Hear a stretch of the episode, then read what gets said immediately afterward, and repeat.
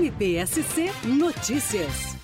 A Justiça Eleitoral atendeu a um pedido da nona Promotoria Eleitoral e condenou um servidor do município de Presidente Castelo Branco por corrupção eleitoral. Ele, conforme reconhecido na sentença, tentou comprar o voto de um eleitor durante o pleito municipal de 2020 para a prefeitura do município de Presidente Castelo Branco. Conforme a denúncia, entre os dias 12 e 15 de novembro daquele ano, últimos dias da corrida eleitoral, o acusado e o eleitor conversaram por meio de um aplicativo de mensagens e, na conversa, o acusado ofereceu 500 reais pelo voto e o eleitor fez uma contraproposta de 700 reais reais e duas cestas básicas. O condenado aceitou e prometeu que pagaria o valor e as cestas após as eleições. Esse caso se soma a um histórico do município, em que o réu já foi condenado em ação penal relativa à compra de votos para a campanha e a compra de votos feita por ele também foi reconhecida na ação de investigação judicial eleitoral que redundou na cassação do então prefeito municipal, a qual foi confirmada pelo Tribunal Regional Eleitoral e pelo Tribunal Superior Eleitoral. Vale lembrar que o Código Eleitoral prevê que é crime dar, oferecer, prometer, solicitar ou receber para si ou para outras pessoas pessoas dinheiro ou qualquer outra vantagem para obter ou dar voto e para conseguir ou prometer abstenção de voto. E cabe observar que isso vale mesmo que a oferta não seja aceita pelo eleitor.